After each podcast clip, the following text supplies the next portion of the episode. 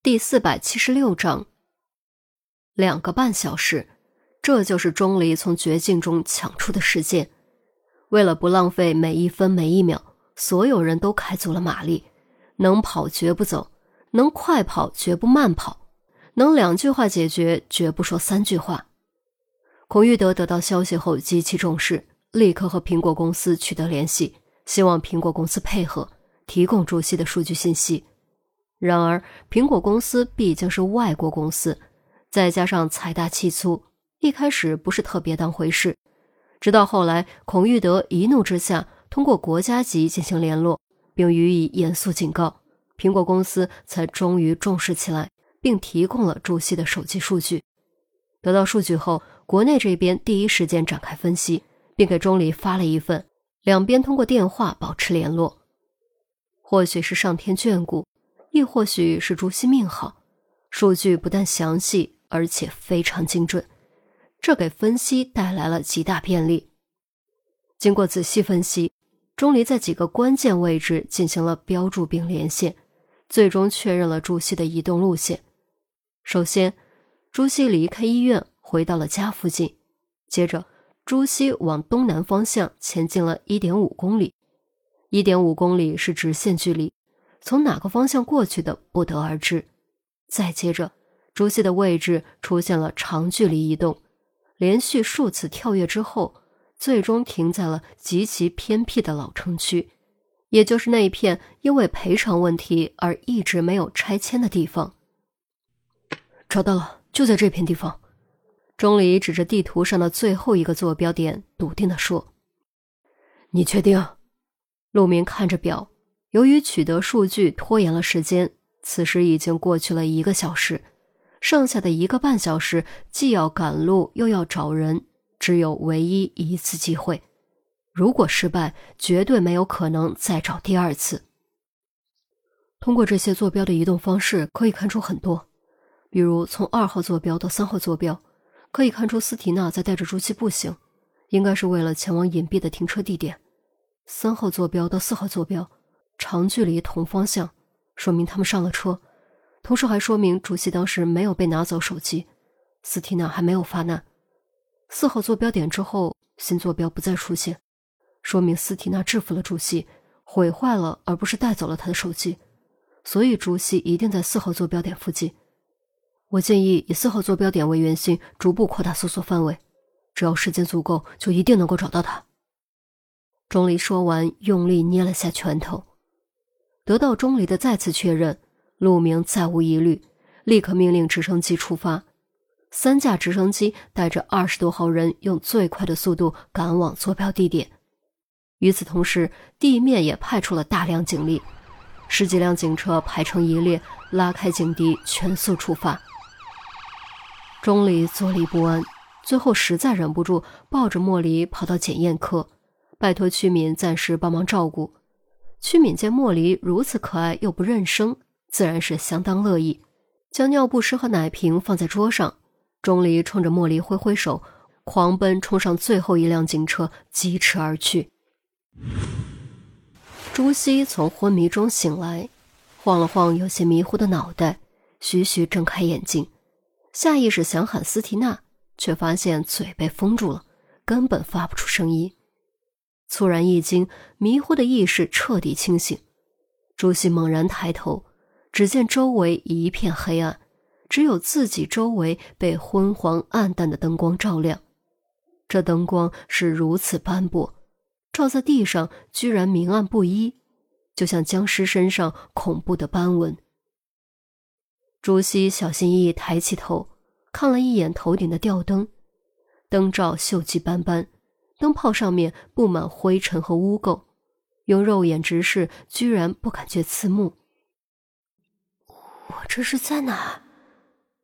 朱熹收回目光，再次看向周围。周围是一些破烂的家具、胡乱堆起的零碎物件，以及厚厚的灰尘和密密麻麻的蜘蛛网，腐败潮湿的气息萦绕在周围。突然，右后方传来咯嗒一声。似乎是什么东西被不小心碰到，刹那间，朱熹全身绷紧，汗毛炸起，吓得差点抽筋。难道这地方除了我还有别人，或者不是人？他越想越害怕，越害怕哆嗦的就越厉害。朱熹尽量在椅子上坐成一团，不让自己回头看，可是也不知道为什么，还是没有忍住，一点点、一点点朝右边侧手，用余光朝声音传来的方向望去，结果正好和阴暗角落里斜放着的破娃娃的眼睛对上。破娃娃的脸上烂兮兮的，嘴唇却还是鲜红色，左眼空洞洞的。右眼直勾勾盯着他，即便被封着嘴，朱熹还是发出一声尖叫，双眼翻白，晕了过去。也不知过了多久，当朱熹再次苏醒，终于想起了第一次昏迷之前发生的事：是斯提娜约他见面，把他带来了这里，并趁他开灯偷袭捂晕了他。可是。斯提娜为什么要这样做？为什么要把他绑在这里？他怎么可以这样辜负他的信任呢？斯蒂娜姐姐，你回来呀！你放了我吧，我好害怕。朱熹颤抖着瑟缩着，再也不敢往后面瞧。可是那破娃娃的样子却深深的刻在了他的脑海里，越是不去想，就越浮现在眼前。让他总感觉那破娃娃在盯着自己。然而，没有人回应朱熹的祈求。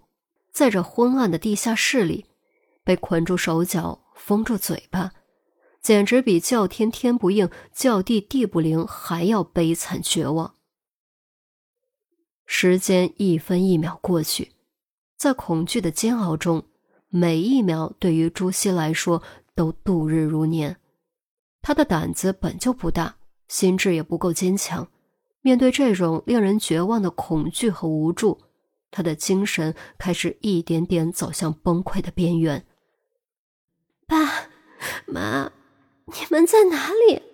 我好怕！你们快出来救救我！朱熹心中呼唤着，忍不住哭了出来。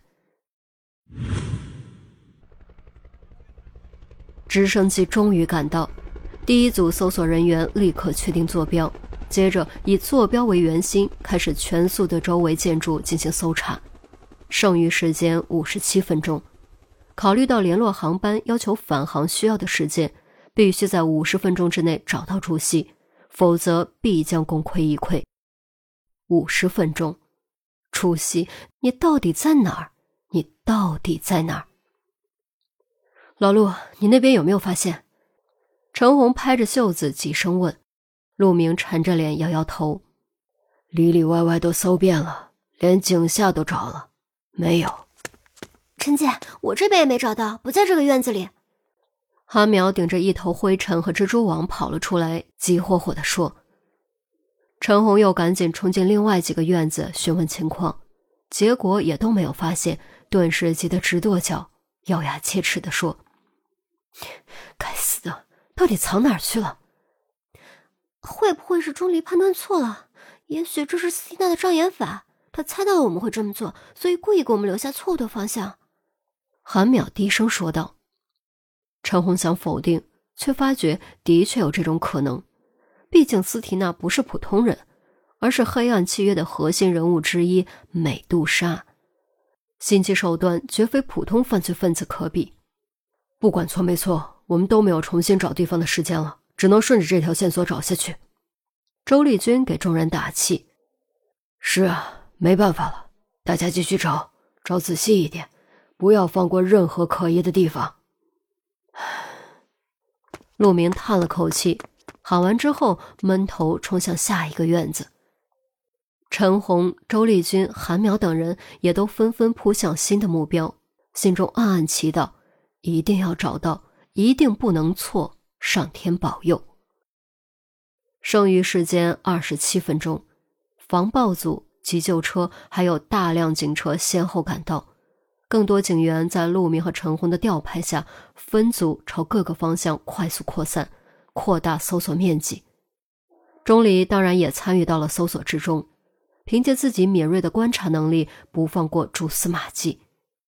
然而钟离心中却还是很担心的，因为手机不会每一分每一秒都记录位置，那样的话数据量太大太耗电，而是每隔一段时间才会记录一次，这就导致坐标可能出现一定程度的误差。而误差的大小直接影响搜索的精确度和速度。朱熹啊，朱熹，你可千万不要出事！只有找到了你，才能将斯提娜抓回来。剩余时间十三分钟，扣除七分钟缓冲改时间，还剩最后五分钟。众人都掐着表，看着时间一分一秒流逝，心中都是火烧火燎，恨不得直接踏平这片地方。将朱熹救出来，可惜一堵堵墙、一栋栋破旧的房屋、一个个被时间沉淀的院落，依旧牢牢阻挡着众人的脚步，降低着搜索的速度。剩余时间九分钟，扣除七分钟缓冲时间，还剩最后两分钟。便在众人几乎绝望的时候，只听有人一声高喊：“找到了！快过来！找到了！”这一声呼喊，对众人来说简直如临凡音。所有听到声音的警员立刻以最快的速度冲向声音传来的方向。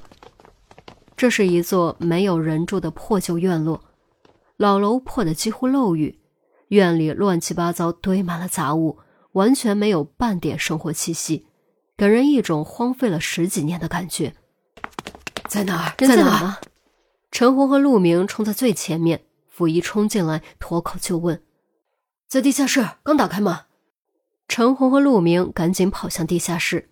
地下室的门果然刚刚打开，里面黑洞洞的。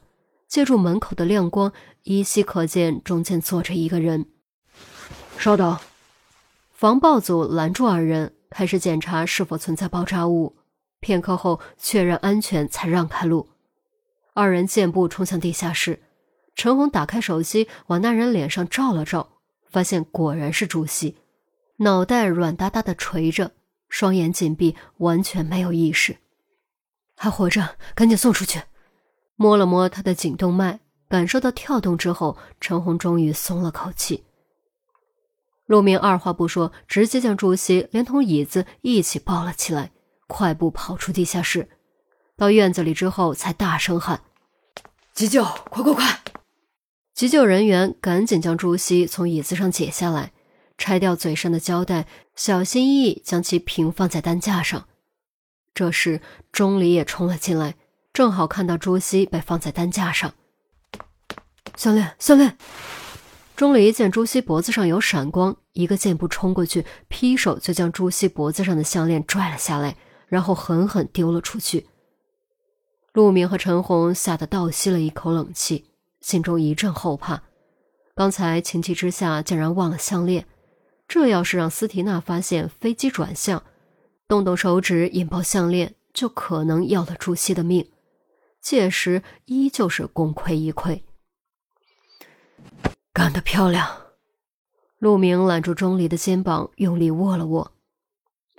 陈红双手叉腰，彻底放松。还真被你找到了。这次真的要记你一大功，而且是特大的一功。给力呀！叮当就是叮当。韩淼兴奋地推了钟离一把，钟离却放松不下来，急声道：“赶紧拦飞机，飞出境外就麻烦了。”“对对对，赶紧打电话。”陆明刚要掏手机，就见周丽君已经将手机放了下来。“打了打了，羽西已经行动。”机场那边正在通过空管部门要求航班返航，航班目前还在我国境内。周丽君顿了顿，心有余悸，接着说：“哎，不过真的好险，还有几分钟就要飞出国境了。”众人闻言，顿时都长出了一口气。韩淼用力打了个响指：“这叫什么？这就叫天网恢恢，疏而不漏。大家说对不对？”众人纷纷颔首，没错，这就叫天网恢恢，疏而不漏。任你魔高一丈，我自道高十丈。